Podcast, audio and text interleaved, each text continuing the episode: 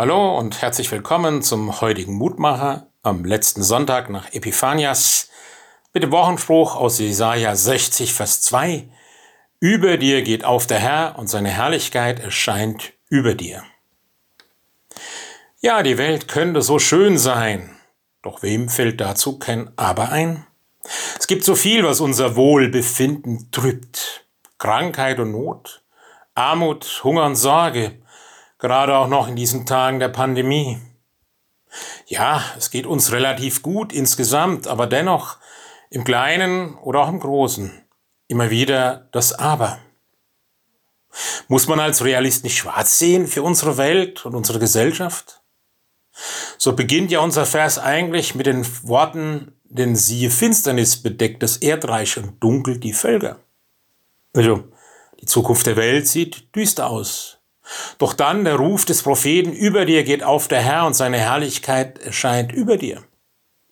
Das sagte er damals, als Israels Hauptstadt Jerusalem noch ein Trümmerhaufen war und Teile des Volkes im babylonischen Exil. Die Geschichte Gottes mit seinem Volk schien zu Ende.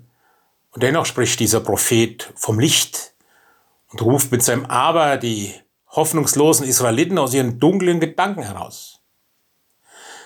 Der indische Dichter Tagore schrieb einmal, Glaube ist der Vogel, der singt, solange die Nacht noch dunkel ist.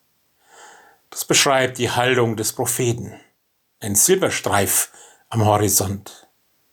Gottes Verheißung, die weitergeht als das Dunkel und die schwere Zeit.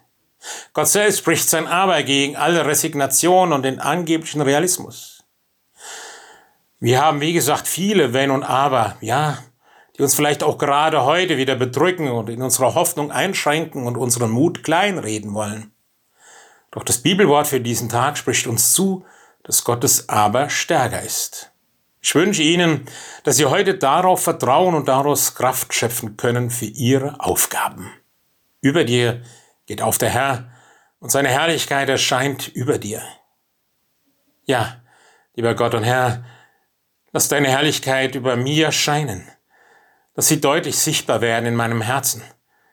Schenk mir Ermutigung, Hoffnung und Zuversicht, Schritte zu wagen, so wie der Glaube, der wie ein Vogel singt in der Nacht und sich freut über den Morgen, der kommt. So segne uns und alle an diesem Tag in deiner Güte. Amen. Grüß Sie, Ihr Roland Friedrich, Pfarrer.